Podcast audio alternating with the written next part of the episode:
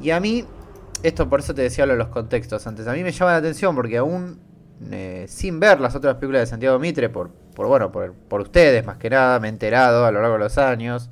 Sé que, bueno, eh, Citric, que no está acá con nosotros, es muy fanático del estudiante y de la, de la cordillera. Mm. Eh, vos, por ejemplo, no te gusta mucho la, la cordillera. No, pero las dos anteriores me gustan. el estudiante y Paulina me gustan mucho. Claro, por eso. Y me, me, acuerdo siempre de verlos, de escucharlos a ustedes hablando de la cordillera, bueno, estudiante y demás. Entonces, aún de reojo, es interesante ver esta película teniendo en cuenta la carrera anterior de Santiago Mitre, ¿no? Que son tres películas las que vos las que mencionamos recién, muy ligadas a una cuestión política, social y, demás. Eh, acá me parece que no está eso. Mm. Eh, a ver, todo cine es político, ¿no? Es lo que siempre decimos pero estamos hablando de tramas con contenido político, tramas de política. El estudiante es sobre la militancia, eh, la cordillera es, bueno, sobre el presidente de Argentina. Eh, no es sobre eso, pero bueno, está el presidente de Argentina. Entonces, y bueno, Paulina es una violación. ¿no? Sí, es una violación, pero como que se juega mucho eh, esta cosa de padre conservador, hija militante. Que bueno, si tiene, tiene ahí un. sufre una violación, este, y todo el tiempo, bueno, se, se, juega esa cosa de ella se queda o no en el pueblo donde está. Igual, ah, tiene como una discusión política constante con el, con el padre. O sea, siempre la política en mayor o menor medida eh, es una parte fundamental del cine de, Mitre. Claro, claro. Y acá eh, me pasan varias cosas con esta película y, si querés ya, ya abrimos la charla. Eh, yo, bueno, primero que nada no siento, no siento, no, no veo eso en la película. Eh, y yo la veo más como una película de juegos formales. Eh, y ahí es, y de ficciones. Y cuando uno dice juegos formales y ficciones, un poco está definiendo al pampero. No para ser eh, reduccionista, pero está claro que todas las películas del pampero, con La Flor siendo la obra magna de ellos hasta ahora, en, cuanto a cantidad, en cuanto a grosor, esas dos palabras están, ¿no? Sí. Eh, entonces, a mí me pasa, me pasa eso con la película. No sé si vos con el, el bagaje real de haber visto verdaderamente las películas de Mitre te pasó lo mismo al, al eh, bueno, me pasa primero que nada que hay como un. Hay un sentido del humor. Eh, que bueno, ya lo vamos a hablar después, pero creo que tiene que ver más con una con una mirada ginasística de la película, más que algo, algo propio de Mitre, ¿no? Pero definitivamente hay como algo de sacarse un poco esa seriedad de las películas anteriores. Eh, porque incluso el estudiante, que si querés era la más eh, jocosa, entre comillas, eh, era, una, era una película que se tomaba muy en serio la, digamos, la política. Eso obviamente no, no, no lo estoy, no estoy diciéndolo como algo peyorativo, ¿no? Por supuesto. Pero sí era una película que que definitivamente la política jugaba un rol importantísimo y sobre todo eh, estaba como en lo más alto de la, de la seriedad de la película, sin obviamente tener puntos eh, solemnes para nada. Eh, y por ejemplo en esta película pasa mucho que se hacen chistes, no sé, por ejemplo cuando están discutiendo ellos dos y él le dice comunista, así de, forma obviamente graciosa pero no es como que está un, mirado un poco de costado esa cuestión política, ¿no? Esto como es es casi una es que es una comedia hecha y derecha. Eh, sí, es una comedia negra. Es una comedia negra. Entonces, eh, en ese sentido me, parece muy interesante, al mismo nivel que yo creo que en la carrera de Mitre, lamentablemente, porque a mí es una película que me ha gustado mucho, eh, va a quedar un poquito de costado. Porque viene, viene de tres películas muy importantes eh, el estudiante quizás la mejor y, la menor de, todas esas. Eh, y la que se viene ahora es, bueno, es la película del juicio de las juntas, ¿no? Que es como que ya eh, de a poquito se va ganando prestigio sin, sin siquiera haberse estrenado. y me parece que rápidamente se la, va, se la va a comer esta película. O sea, va a quedar como ese tipo de películas menores dentro de la carrera de un director, que me parece que es bastante, bastante interesante. Sí, sí, creo que creo que a todos nos pasó que cuando dijeron la nueva película de Santiago Mitre en el Bafisi todos pensamos, pero ¿cómo? ¿Ya filmó la de las juntas y la estaba haciendo hace dos meses? ¿No? Como y sale esta película, yo vos tenías conocimiento de esta película? No, no, no, para nada. No, yo tampoco. No sé si se habrá filmado en secreto. Entiendo que sí, porque es medio no, no escuché a nadie diciendo, ah, sí, me acuerdo que estaba filmando. No, pero viste que el Pampero un poco tiene esa lógica. Eh, no, no te digo de filmar en secreto, pero sí como no, no acceden a ningún tipo de, crédito. Bueno, esta película justo no es del Pampero, pero es como esa misma lógica, ¿no? Un poco como de filmar así medio como outsiders. Y encima, bueno, esta película justamente eh, transcurre en un pueblito chico de, de Francia. Eh, es una película chica más allá de eso. entonces sí, no, no hubo fotos del backstage. Sí. Em, adentrándonos más, más en, la, en la película, igual, nada, después voy a hablar un poco más del Pampero porque me parece más interesante para, una charla general. Pero adentrándonos más en la película, em, no sé si queremos contar un poco de la trama. No, no, sé, no sé si definimos si esto es con spoilers, no es con eh, spoilers. Yo por las dudas. Yo, sabes que diría que diría que no. Que, que sí, porque creo que los festivales también respetamos eso, que por ahí la gente que no la pudo ver, o es del interior, o bueno, justo hubo una edición online, ¿no? Pero eh, la gente que por ahí no la pudo ver eh, pueda escuchar el episodio tranquilo. Claro. Em, básicamente la película que tiene la traducción en inglés, espero que la cambien porque es espantosa. Eh, la lees en Letterboxd y ves el, póster, que en realidad es un plano de la película. es horrible, pero bueno. Eh, pequeña flor en inglés se llama 15 maneras de matar a tu vecino. Eh, y básicamente lo que está diciendo ahí el, el, disparador de la película, que es que Daniel Hendler, que es un historietista, em, como en The Worst Person in the World, justo, eh, que está casado con una chica francesa y que tienen un hijo viviendo allá en Francia, que en un día determinado va a visitar a su vecino y el vecino es un hincha pelotas, es un snob bastante importante y eh, lo mata. O sea, de un momento se pudre, lo mata. ¿Qué pasa? Al estilo Día de la Marmota, vuelve al día siguiente y el, el vecino sigue vivo. Y bueno, cada día lo va matando y, demás. Eh, después hay todo un tema, esto no es spoiler, pero bueno, después hay todo un tema con una secta, con un gurú de una secta que ya es como la segunda mitad de la película. Pero bueno, más que eso no, no voy a decir. Em, me interesa, yo cuando la estaba viendo me interesaba esto del vecino. Creo que es un personaje como bastante interesante. Por esto que decía del, tema del snob, ¿no? Como que la película te está planteando a un...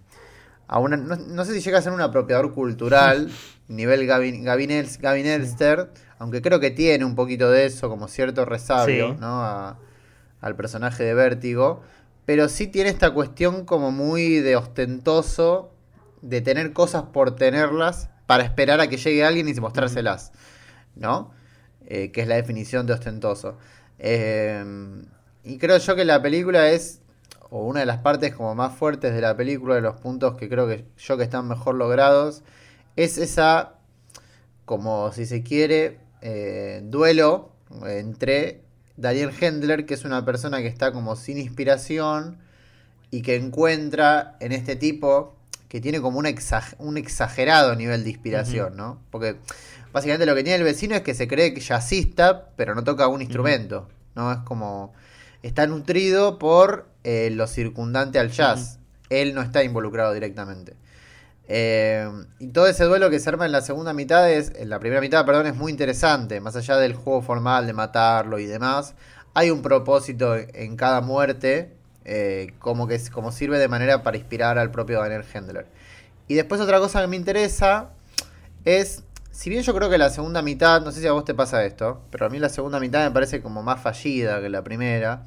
Es donde un poco creo que la película se empieza a quedar sin, sin nafta. Eh, me parece interesante cómo traslada ese duelo que había entre este snob con este gurú, ¿no? Eh, y cómo creo yo, no sé si también esto te pasa a vos y ya te doy la palabra, cómo creo que los dos terminan siendo la, dos caras de la misma moneda. Eh, refiriéndome al, al gurú y, al vecino. Porque creo yo que, en definitiva, la película se define por una puja entre poderes. Siempre entre Daniel Hendler y otra persona, ¿no? Eh, creo yo que después hay uno tercero, que es la mujer, pero bueno, si querés lo, hablamos después. ¿Qué te parece a vos eh, eh, el personaje del vecino y también la, segunda mitad sin contar mucho? Sí, eh, sí yo coincido, coincido plenamente de la segunda mitad. no me animaría a decir que la película se cae por completo, pero sí, no, me parece que no, no empata el nivel de la primera parte, de ya.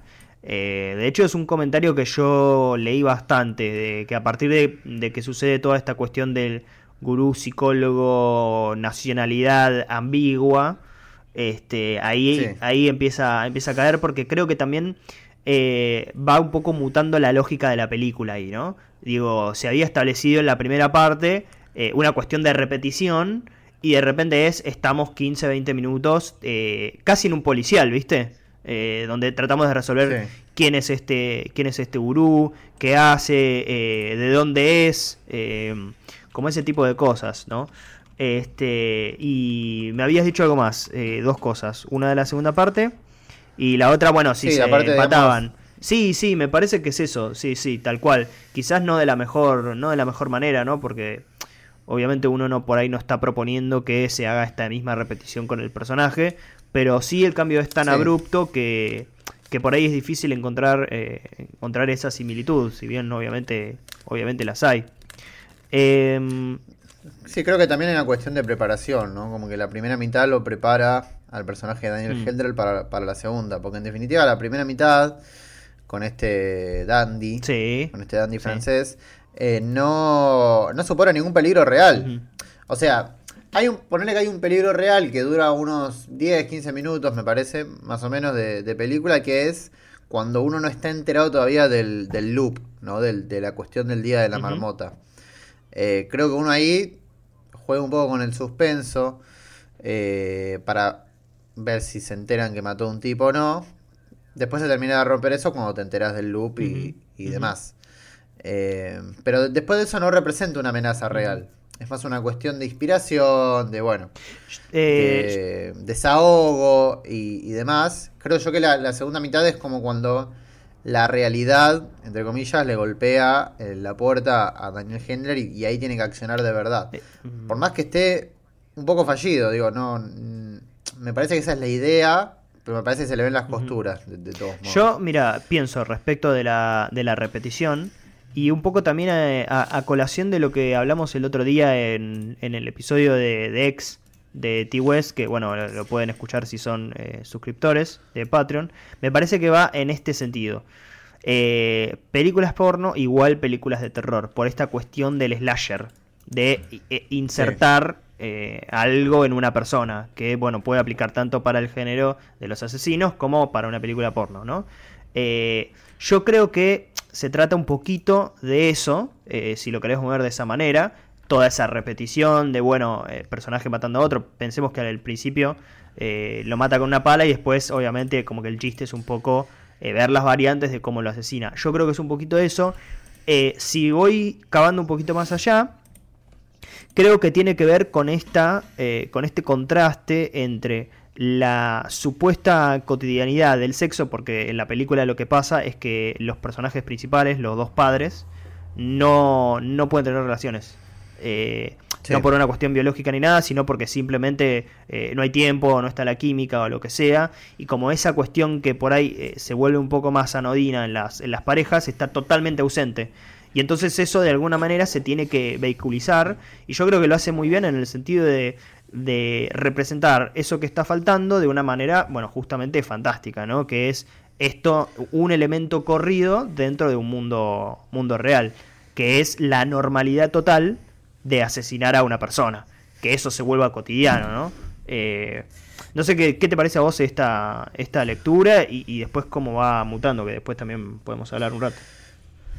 Sí, sí, es muy interesante eso. Creo yo que en parte el tema este de la inspiración va más allá de, la, de la creatividad. Obviamente el, el tema este del cómic que él tiene, que es como de un hombre huevo, una cosa así, ¿no? Más o, era algo así, me parece. Sí.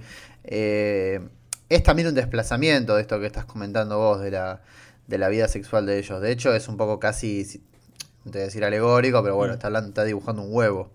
Eh, y tampoco y aparte es un huevo como medio sádico, él dibuja como orgía. Sí, eso, eso pasa, bueno, bueno, justamente eso pasa medio sobre el final que los dibujos cambian y ahí se vuelve un poquito más mensajera, si querés. Sí. Bueno, pero igual al principio él hacía el cómic, o sea, era un cómic adulto, no era un cómic de, de dibujito, de, de dibus.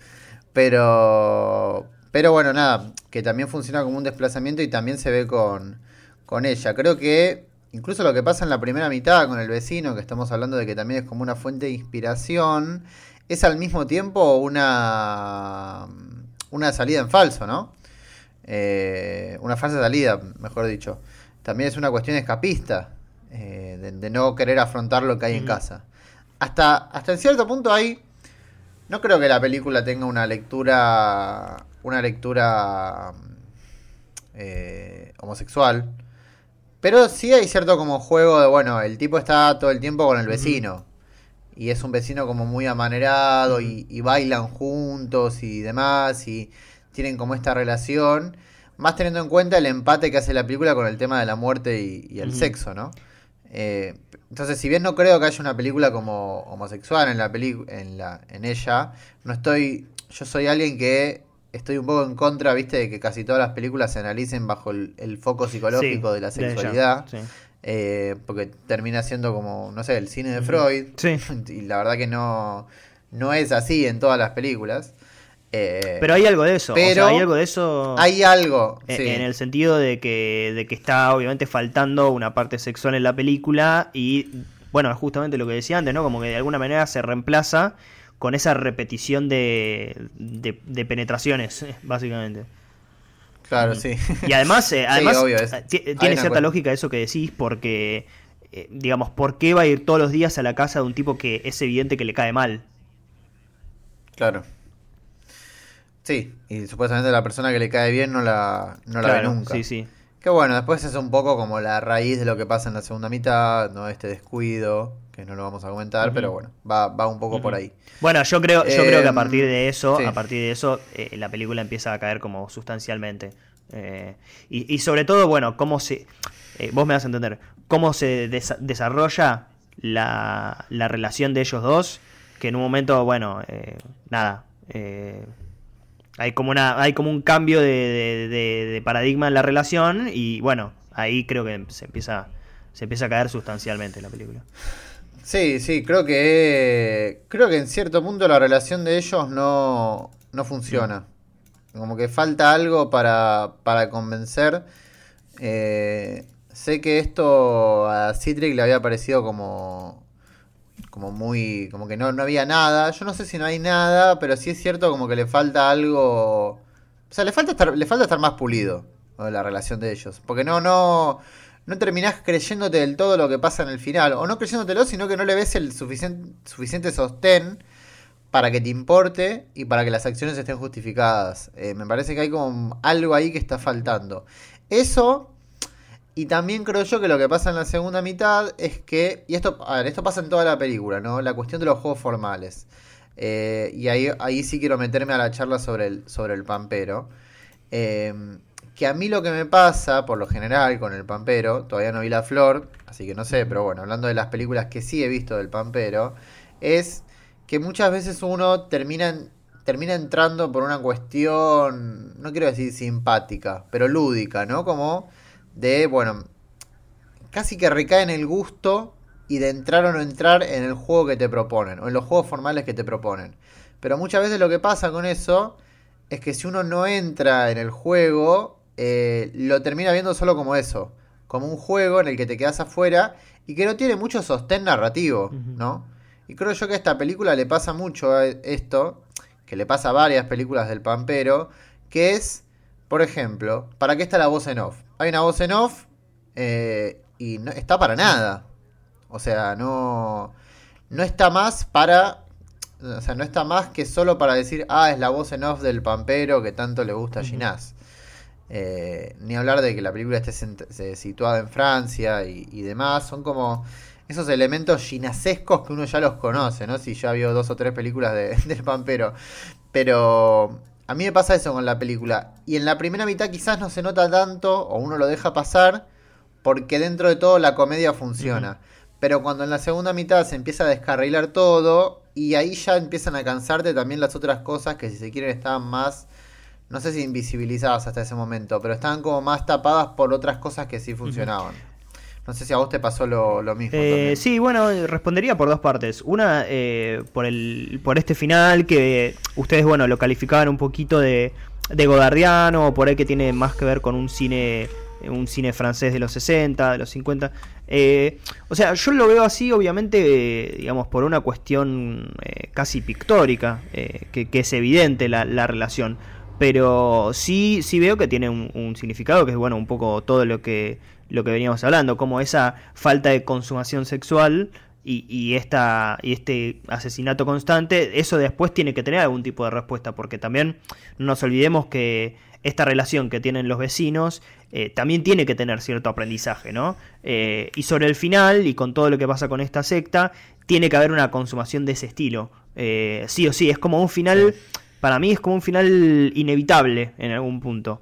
Eh, lógicamente creo que se puede leer eh, por, por, el lado de eh, cine formal, porque bueno, es por donde proviene, pero en sí misma creo que no, no, se trata de eso.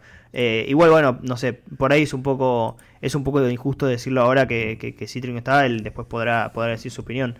Pero, pero me parece que, que, no, no, no, sé si tiene tanto que ver con, con ese cine, con ese cine francés. Eh, no sé si querés comentar algo más, si no vamos a lo otro que me dijiste. Sí, eh, no, no, no. Eh, después, bueno, el tema este de la, de la voz en off.